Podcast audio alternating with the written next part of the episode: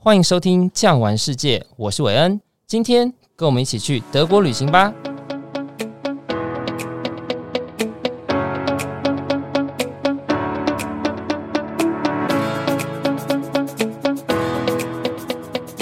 在这个世界上，有着这样的一个国家，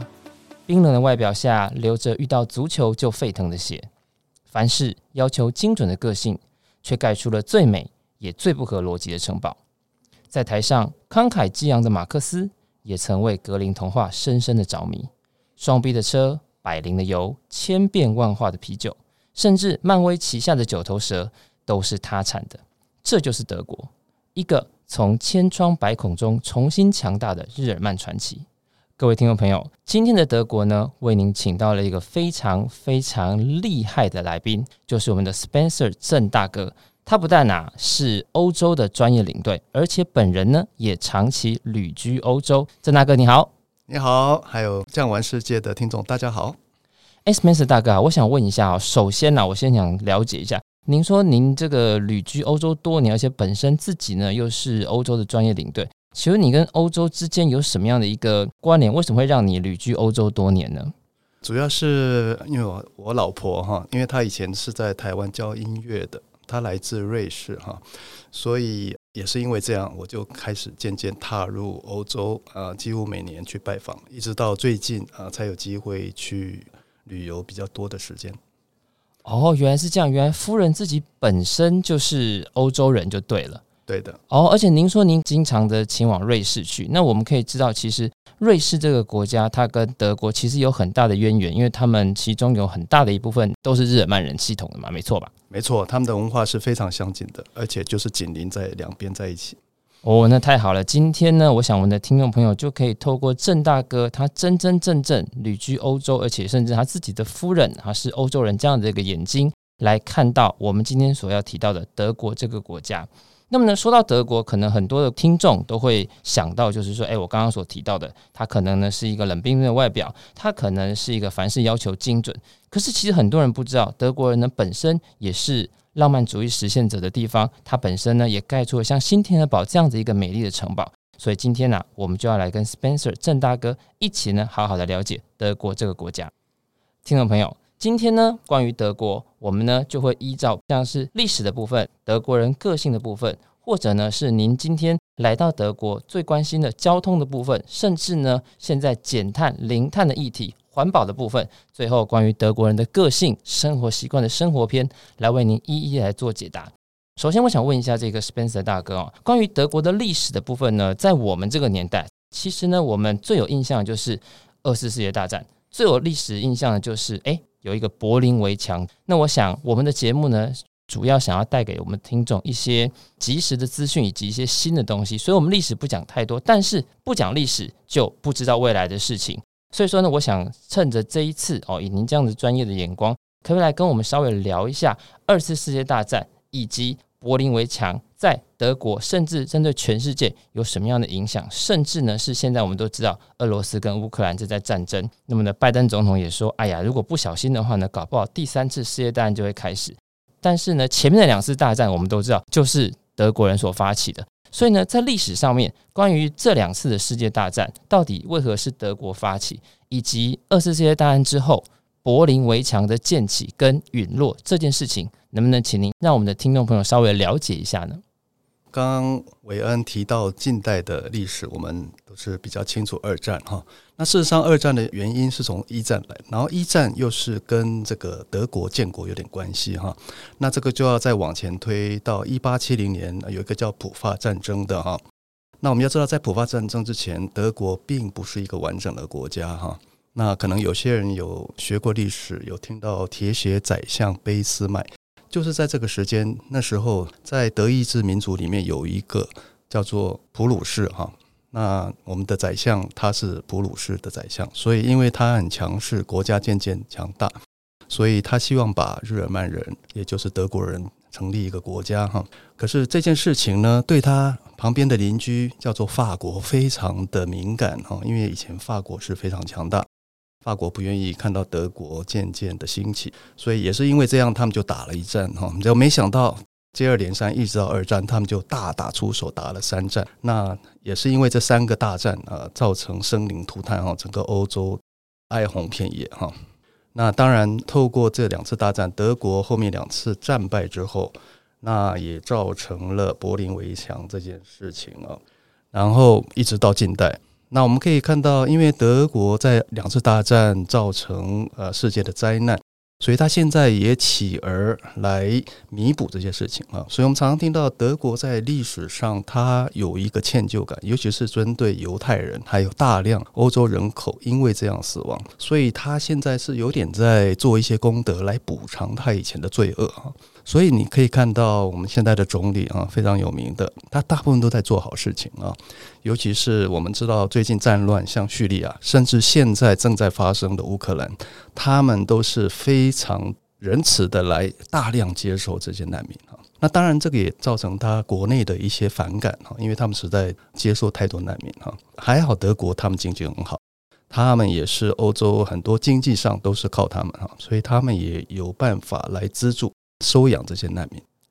对啊，没错啊，郑大哥，您说的没有错。这个大炮一响呢，不仅是黄金万两，而且呢，其实也造成很多人都颠沛流离。你看现在的乌克兰就知道。那么您刚提到难民这个部分呢，我想请教一下，以您自己呢对欧洲的观察，像德国之前他收容了这么多来自于黎巴嫩啊，然后叙利亚的难民。那么呢，其实我们也在电视新闻上看到，他们本身的国民并不是这么开心的。以这样的情况之下，第一个，德国它是用什么样的政策来对难民呢？哦，譬如说，他是有给他住，还是给他钱，甚至呢是让他享有跟公民一样的权利？那第二个部分就是说，难民嘛，他毕竟呢没有办法，就像一般的公民一样，可能每一个人接受到的教育都是这么的好。那么呢，他在德国会不会造成像我们这样的观光客去到德国的时候，不管到火车站也好，到各个公共的这些场合也好，会遭到难民的骚扰？以您实际上的经验是怎么样的呢？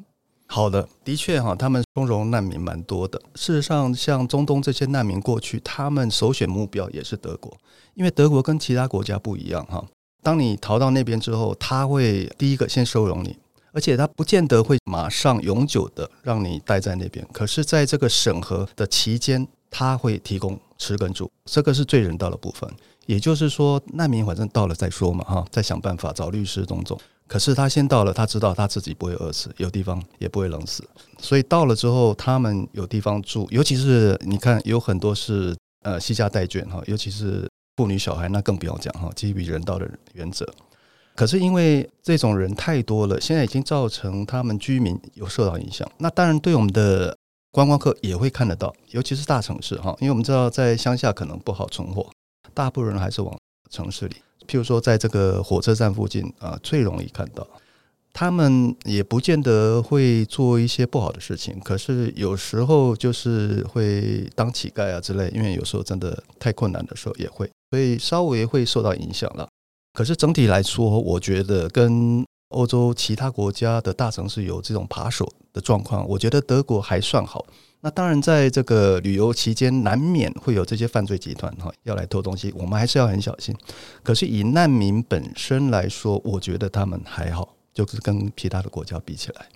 哇，那这跟我们一般人的想象真的不一样啊！因为我们一般人只要想到德国人，都会想到他的脸就是冷冰冰的，自己的事情自己顾好，别人的事情他都没有在管。可是没有想到，他竟然能够对于像不管是中东而来的难民，甚至是现在发出宣言，只要是来自于波兰或者是乌克兰的难民，都愿意伸出援手。这点倒是与我们之前的想象非常的不一样哦。其实，在看很多的报道杂志，都会知道德国人呢、啊，他们自己管自己最重要的，尤其最有名的就是什么？就是他的 AA 制，也就是他们的这个分开付账的制度，是非常非常施行彻底的。连可能出去外面请女朋友吃饭，带女朋友出去吃饭，或者是已经结婚的孩子出去外面跟父母共同用餐，可能都是 AA 制。那这样子的一个转变，其实让我们这些身在台湾的这些听众不是很了解，请您让我们知道一下。就是 AA 制到底跟欧洲人本身的这个个性有关吗？那么只是因为补偿心态就可以让他们愿意接受这么多的难民吗？郑先，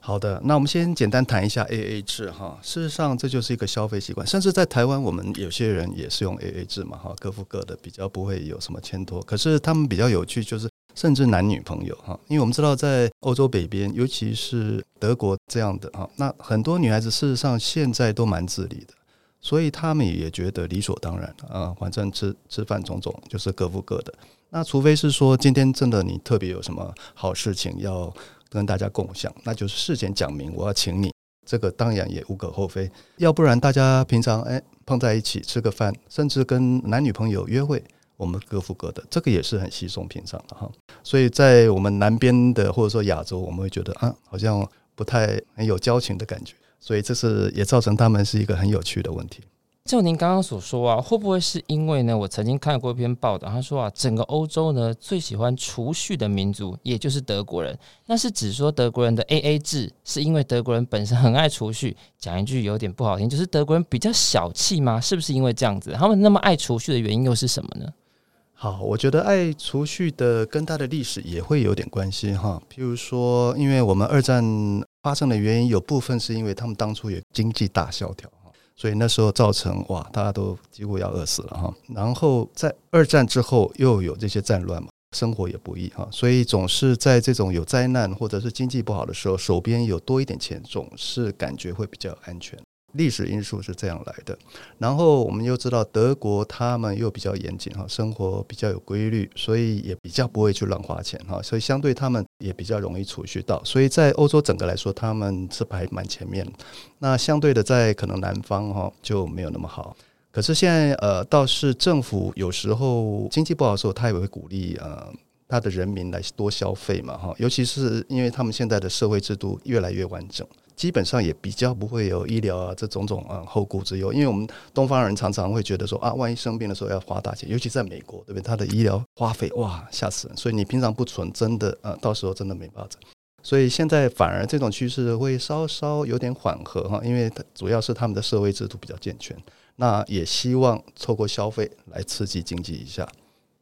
倒也是没有错啊，就好像我们台湾的经济刚刚开始要起飞的时候，每一个人呢都是疯狂的工作，然后认真的存钱。之后呢，不管你要投资也好，或者你今天说着你要买一个房子，有土斯有财也好，都是要掀起的储蓄。所以其实我觉得德国也算是帮欧洲其他的国家那些不要说是月光族，甚至很多都是寅吃卯粮这样的民族，那树立一个很好的典范。如果说欧洲都是这样的话，那我想整个欧洲能够再发展起来也算是指日可待。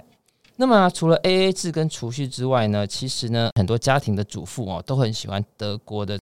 厨具。为什么喜欢德国的厨具？除了因为 Made in Germany 就是代表一个品质之外呢，有一个部分很重要，就是它的每一个，不管是汤匙也好，锅子也好，像我自己本身就有买一套这个德国的锅子，真的每一个锅子上面都有这个刻度啊。听说呢，它小到连汤匙、连茶匙 （teaspoon） 上面都有刻度。可这个部分呢，在欧洲其他的国家是没有的，只有在德国的器具才有这样。这是为什么呢？为什么他们会要求这种精准到这样子的程度呢？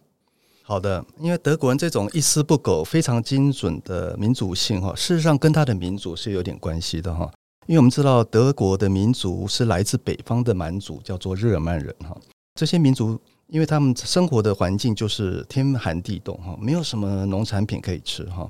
所以一切要出门啊。或冬天呢、都要计划好。如果没计划出去一趟，啊、呃，没有把事情做完，或者是说东西没买全，可能冬天都会出人命啊，都会饿死的。所以他们一切在这种环境下，他们必须把事情都规划盘算好哈。不像我们在啊、呃、南方的气候温和嘛，然后农产品又多，又不会饿死。有些事情还没做完，反正等一下再回去再把它做完就好了。可是，在北方，尤其在冬天的时候，他们就不容许这样哈。所以，呃，久而久之，这样历史的因素哈，就造就北方的民族他们在规划事情有条不紊，然后把他们这种态度造就到工业方面，就是造成他们在工业还有汽车设计方面创造出非常先进的产品，是这样来的。确实，诶，这一切呢，其实都跟民族性有很大的关系哦。甚至呢，我曾经有跟一些德国的朋友聊过天，他们呢、今年就在计划明年的假，甚至连后年的假，什么游轮啊，什么都已经安排好了。所以说，真的，他们的规划上面确实在欧洲的部分是首屈一指的。您刚提到，就是他也把他这样子一丝不苟的精神。带到了所谓的这个汽车工业上面。那么，如同刚刚已经有跟各位听众报告的，双 B 的车，我想应该是所有人对德国，就是你在路上都会看到，不是宾士就是 BMW。那目前为止，无论有再多的车款进到台湾，我想双 B 呢仍然是口袋有一点钱，甚至呢想要彰显一下社会地位，都一定会想要拥有一台的车子哦。那么这个部分呢，我就想要请教一下郑大哥，像德国的部分的话呢，当然宾士我们说的不管是 Mercedes-Benz 或者是 AMG 这样的车款，在德国是不是真的很便宜？那甚至呢，曾经有人说啊，你到了柏林的火车站，你到了汉堡的火车站门口，连计程车都是宾士的。这在台湾，我们一台宾士车开玩笑不得了，可是在德国一整排的计程车都是宾士，是真的吗？他们宾士车有便宜到就是拿来当我们的小黄吗？这的确是真的哈，尤其是计程车方面，因为我们知道宾士它的品质非常好哈。那台湾贵的原因有部分是因为我们有比较高的关税哈，因为它是算是比较豪华的车子。事实上，如果你扣除关税来说的话，在欧洲它并不是非常贵，几乎甚至有些车款可以当做国民车哈。所以在宾士，因为它品质好，然后折旧率低嘛哈。所以，尤其是像计程车这种行业，它比较讲究它汽车的维修种种。所以，因为宾士要做生意比较可靠，就造就说它计程车大量的使用宾士，然后又比较有面子嘛，哈，所以客人也喜欢坐。那甚至欧洲其他国家，尤其在欧盟之后，因为比较没有关税，有很多的国家也会选择宾士，所以我们很容易在欧洲就可以达到宾士来当计程车。各位听众朋友，你下一次呢到德国去，请记得哦。如果说有这么多的车款可以给你选，记得挑一台宾士，反正路上都是。上车之前记得拍一下，传到你的 FB，传到你的 IG，让各位知道一下，连宾士都会成为你的计程车哦。那么呢，讲到交通的部分呢，我想德国除了宾士多到跟计程车一样，应该是计程车很多都是宾士之外呢，还有一点应该是我们很多的听众朋友，其实年轻的听众朋友非常羡慕。这个部分呢，我就要请郑大哥来帮我辟谣一下。就是啊，德国的高速公路是不是真的不限速度？我们都知道，在我们台湾，如果呢你好不容易事业有成，你买了一台不管是跑车也好，号称零到一百加速只要三秒、五秒、六秒，但是呢踩下去就前面十公尺就是照相机，然后呢就要罚钱。那你那个踩一下子踩油门，一下子踩刹车，买再好的车都没有用。这个时候，其实很多听众朋友应该跟我人一样，都会想说：如果我这台车到德国去开的话，我就可以一路一直开，不管是零到六秒还是零到六十秒，全程一百五，全程一百八这样开，不是很棒吗？可是这件事情是真的吗？你说欧盟这样状态，如果今天从法国开到德国，是不是从法国一百公里开到德国突然不限速，还是只有部分的路是不限速的？这一点可不可以让我们的听众朋友也知道一下呢？好的，那德国当然觉得兴奋的就是它不限速这个高速哈，那这个事情是真的，因为德国的公路网很多哈，而且他们的密度就是城市人口密度没那么高，所以事实上有很多比较空旷的路段哈，是可以来利用这种高速的驾驶哈。那当然不是所有的地方，尤其我们可以想象哈，在城市附近，当有很多车子流动的时候，如果这么高速是非常危险的哈。所以平均算起来，大概有三成左右啊，在大都会附近的啊这些路段是不能无限的哈。可是当你到郊外之后，我们就可以无限。那这个我们在行程中间偶尔也会看到哈，有时候我们坐个大游览车，哎，突然到郊外就看到哇，这个 BMW 飞驰而过哈，超高速的，这个很容易看到的哈。所以呃，有去过德国应该会有这个印象。那当然我们驾驶就要非常小心哈。所以，听众朋友，万一就是有机会到德国来驾驶，我们要非常小心，因为它的高速是在最内线啊，所以在这个无限制的速度飞跃的时候是非常危险的哈。那我们台湾有一个坏习惯，就是我们很容易去占用内用车道，在欧洲分得很清楚，你如果不是超车，绝对不要去内用车道，因为非常危险。如果你在内用车道又没有速度足够的话，你可以想象，突然后面有一个。一两百公里的飞过来，哇，那是非常危险。所以他们分得很清楚，你只要不是很高速，你就必须在中间。然后卡车一定是在最外面，所以有卡车更不要讲，因为它速度不可能太快哈。所以卡车他们也很乖哦，除非你在超车，你可以进去一下。最后卡车一定到最右边。那我们一般呃行驶的时候，尽量在中间。当然我们不太会，除非你开得很慢到卡车那边哈。一般会至少有三条嘛，对不对？所以我们尽量在中间。所以听众朋友一定要记得，绝对不要随便到内用，尤其你到郊外又到内用车道，是非常非常危险的。也是啦，而且呢，欧洲地区其实对于路权这个部分呢，要求的非常的严格，并不是像我们一般的传统社会，什么死者为大，伤者为大，有的时候呢，你不但自己受伤了，可能还要赔别人，因为你路权的关系，你走错车道，你可能还必须要赔别人。不过我也很好奇啊，郑大哥，那你在带团的时候，你的带游览车也是不限速吗？那游览车就不行了，因为这个是大众的人多的，相对的游览车也比较不容易嘛，性能没那么好哈，因为它载重太大。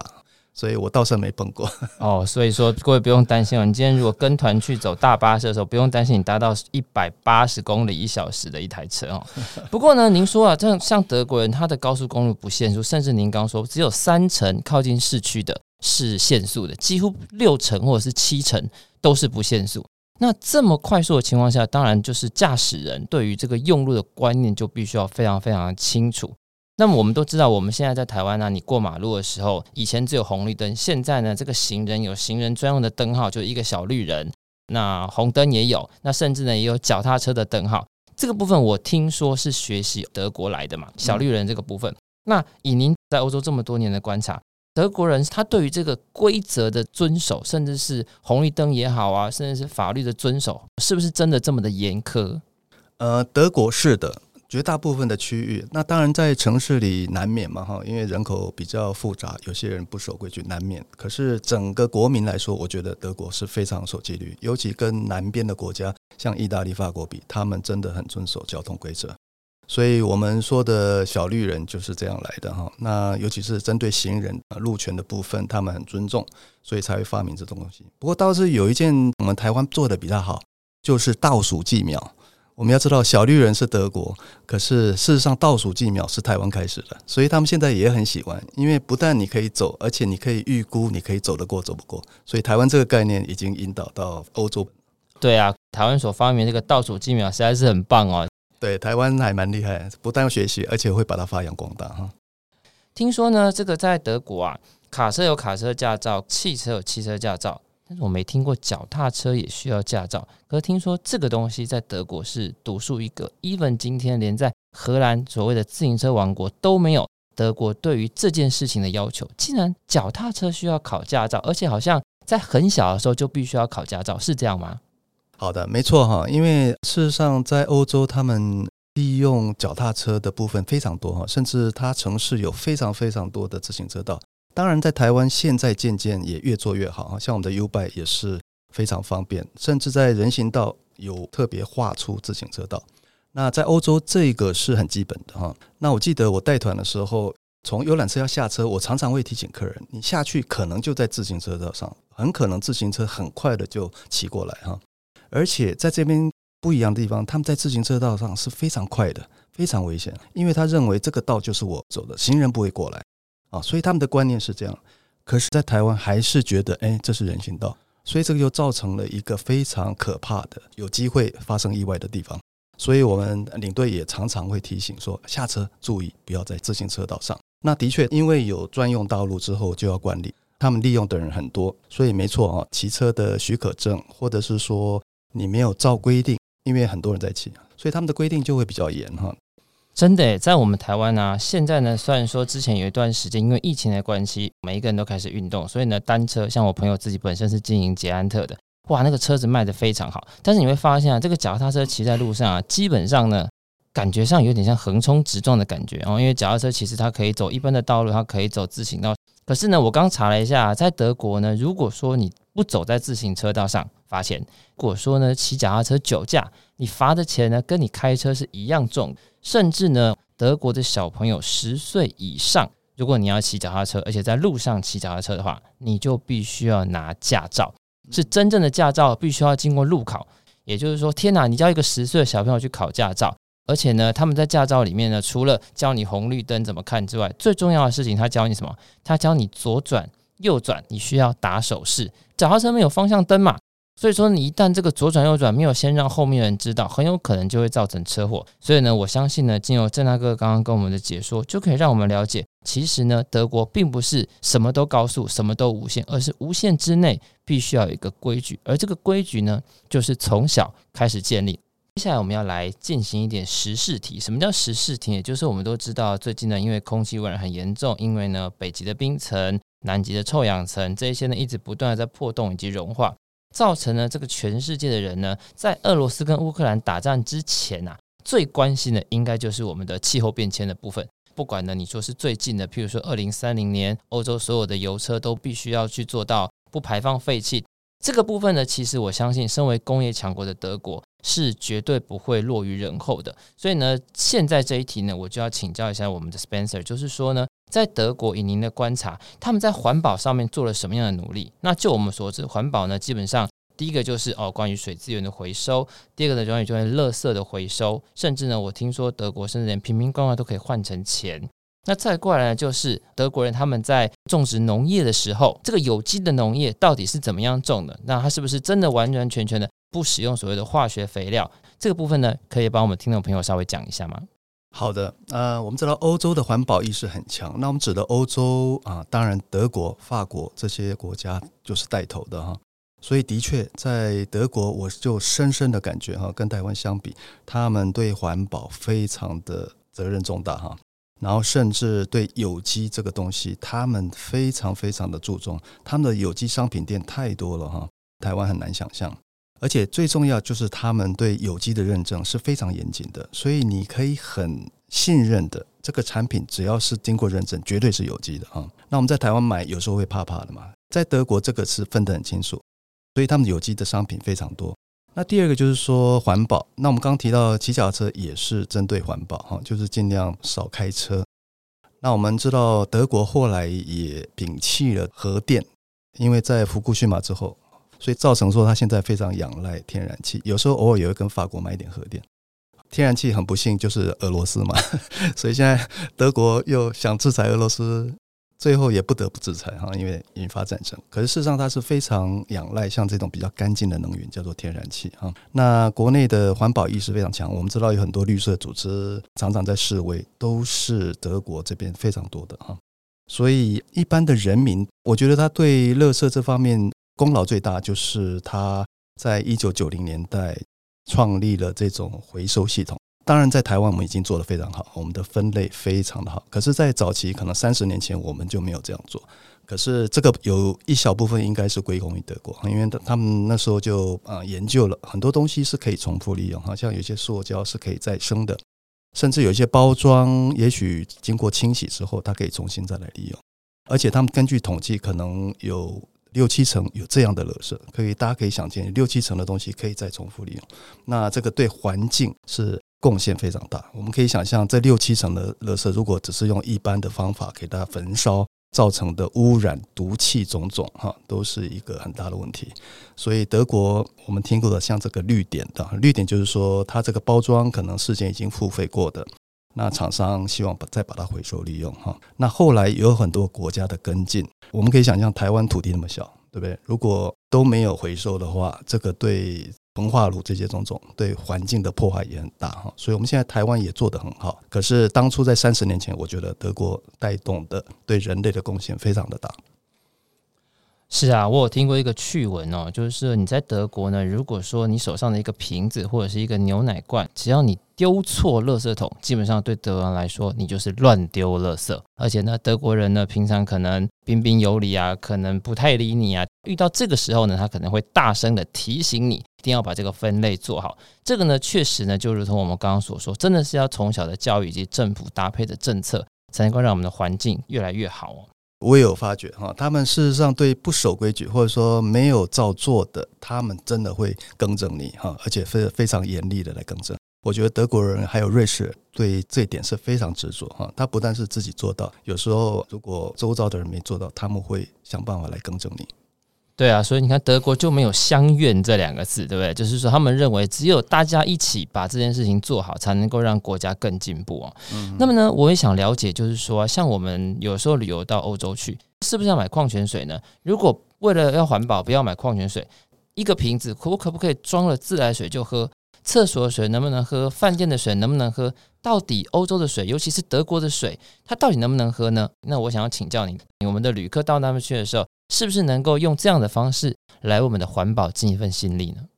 这是一个很有趣的议题哈，因为尤其是我们水天天要喝，因为我们在台湾，尤其是进口的矿泉水很贵嘛哈。可是到那边，往往我都会叫团员说啊，就是买矿泉水，因为第一个啊，你有 Avion，哇，台湾一百多块，可是在那边可能呃几十块就就可以喝了啊，所以一般我们就会买矿泉水，因为台湾感觉对自来水就觉得啊不可以信任，尤其因为我们这边比较炎热的气候，有时候会加一些消毒水，尤其是夏天，那感觉就会有一个味道。可是欧洲也许它的气候环境种种，它自来水是事实上品质是非常高的。所以的确就跟日本一样，自来水是可以喝的啊，只是说很多团员他不习惯，所以我们还是说啊，你可以买矿泉水，可是实际上喝是没有问题的啊。那当然喝生水就还有另外一个因素，就是我们所说的矿物质。那有些水我们有听过，像硬水，硬水的意思就是说，有时候它的碳酸钙啊这种钙质比较高，会有一些沉淀啊，甚至在这种煮开水壶，它会变有一层。累积的白色的哈，事实上这是一个矿物质哈。那那有些人觉得啊，这个有点脏。事实上它它不是脏哈，只是主要是它的矿物质。也许这边的水质石灰岩的部分比较多哈，就跟我们这边一样，这个温泉它的矿物质多一点。事实上，如果适度的饮用是 OK 的。那当然，如果过度饮用，也许啊是一个问题啊。比如说有一些结石的部分。那另外一个就是说，可能它这种水泡茶可能味道没那么好，因为都矿质。可是基本上，如果少量，事实上喝是没问题的。所以，我们的听众朋友，如果你今天到德国去旅游的时候呢，真的哦，身上没有零钱可以买水，或者是你真的本身对于那个塑胶瓶深恶痛绝的话，就喝吧哦，不要怕，因为呢，它里面只是碳酸钙多一点点，但是呢，水质的部分是没有问题的哦。那提完了环保之后呢，我也想要请教一下，就是德国人呢，其实算在欧盟里面算是收入比较高的。可是呢，我记得好像我在新闻报道上看过，他们的上班时数好像没有很长，就是他们的假期是很长的。可以请您帮我们聊一下，我们举最有名的例子好了。我们台湾最近呢，不管是哪一个党派，或者是大家都提出什么零到六岁国家养，鼓励你生小孩。那么在德国呢，他们的年收入大概是多少？针对育婴假的部分，大概又有什么样的对策可以鼓励或者是帮助这些德国的新手妈妈们可以安心的养小孩呢？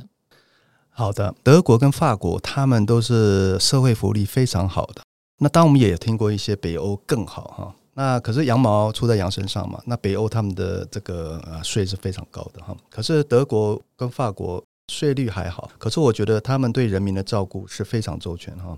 那尤其是像我有三个小孩，事实上他们对小孩的照顾啊，或者说家庭收入比较没那么高的照顾是非常好。那对于小孩，他们的资助非常多哈，而且生得越多，给的越多哈，所以就是造成有一些移民人口，因为他们小孩很多，事实上他们移民过来就是光拿这些补贴，事实上是够活的啊，甚至他故意生很多。所以也就是说，他的呃社会福利真的好哈。那我们知道台湾的工资并不是非常高嘛哈，大家也都一直在吵，可是还是压得蛮低。可是像在德国的话，基本上如果大学毕业啊，大概起薪应该都是一千六欧元，也就是说到四五万没有问题哈。那台湾相对就比较低了。那另外一个就是他们的假期部分是非常好的哈。我们常常听到过啊，人家可以放。啊，非常长的假，这个也是真的哈。那在德国有一个月啊的假，或者说你刚刚甚至刚刚进去一个公司哈，可能一个月、一年有一个月假，这个是很稀松平常。甚至你年资久了，甚至有两个月都有哈。所以我甚至有听到朋友有时候暑假就一个多月就不见了。那我以前因为在外商工作嘛，有些同事真的找不到人啊，暑假就哇，怎么就不见了？一个月以后才回来。这个来台湾就非常难想象哈，可是他们德国人真的很注重这个哈，就是说虽然你在公司上班，可是他非常尊重你的个人生活哈。那这个部分有时候跟美商来比，我们知道美商是非常认真工作哈，假期又少，然后随时很可能就要应付公司的事。那台湾的电子业更不要讲，有些就是卖干的。可是，在德国这种情形。的确，真的比较少，因为他们非常注重，而且甚至就是你影响到个人生活，甚至可以说是违法的啊！我甚至听到说，你的假没休完，可能老板就叫你一定要去休假，因为你没有把假休完，这个公司如果被查到是很不得了的事。所以我们在台湾就很难去想象这种理念，可是他们对这个劳工的阶级的保障是真的非常周全。确实，诶，您刚提到啊，这大学一毕业一进公司是一个月的假，那是三十天。您知道在台湾要三十天的假，你得是做到经理、资深经理，做到快要退休了，你才有那一个月的假，对不对？哦，没错吧？但是说做久一点，还有两个月的假。难怪呢，德国人可以如此轻松地去安排明年的假期，因为假不休完，劳工局会查呀。那么刚刚我有请教，就是譬如好，假设您刚刚说的有些移民真的就是用生孩子来作为这个领补助的方法，他们育婴假有多长啊？德国的育育婴假是这样哈，像如果是妈妈，就是生产前可能一个多月你就可以啊开始休哈，然后生产完大概三个半月都一直是全薪，那甚至再久的话你也可以，当然就是薪水会相对的打点折扣哈，所以这个部分他们是非常周全的。哎，郑大哥啊，您刚刚呢跟我们提了这么多，不管是关于历史的也好，德国人个性的也好，甚至环保的部分，以至于德国生活的部分，都给了我们非常精辟，而且是来自于第一手观点的报道。那这个时候呢，我就要替我们的听众朋友来请教您一下。对我们来说，好，也许你到了当地去旅游，跟当地人接触，可能就是那十天、二十天，even 你今天在国外留学，也不过就是三五年。但是呢，我记得刚刚开始，您在跟我们说自我介绍的时候，您告诉我您的夫人本身就是欧洲人。所以呢，我想要来替我们的听众朋友请问一下，就是在您这一段就是与夫人相处的之间呢、可能对您来说，台湾的文化跟欧洲的文化差异上最大的、最让您印象深刻的，甚至可能让您有过这个，比方说呕心沥血这样子，这到底是什么？是什么样的一个文化差异？可以跟我们听众朋友来分享一下吗？啊，我觉得欧洲太太她们对家庭的管理真的非常周全哈，这个是没有话讲。就是说，他们对小孩的照顾、教育种种都是非常严谨的哈。像我们啊，在台湾有时候会啊觉得比较欠菜啊，可以悠闲点，可是他们说到做的事都是非常周全的，而且对小孩子的教育态度种种都是非常严谨哈。所以家庭呃，我觉得放给。欧洲的太太来处理是非常好的哦，所以听众朋友听到吗？就是呢，请你把今天的这一段放给你的太太听，跟她说，其实啊，诶，有的时候你一直骂我，那你要不要考虑一下，学一下一下欧洲人家怎么管理家庭？哈，啊，我是开玩笑的。OK，好，那么今天呢，非常谢谢 Spencer 大哥来到我们酱玩世界。好，我也谢谢，嗯，谢谢听众来收听，希望下次还有机会再见。如果您喜欢今天的内容，别忘了订阅，给我们五星好评哦！也欢迎到各大平台留言。感谢您今天的收听，我们下期见，拜拜，拜拜。本节目由巨匠旅游制作播出。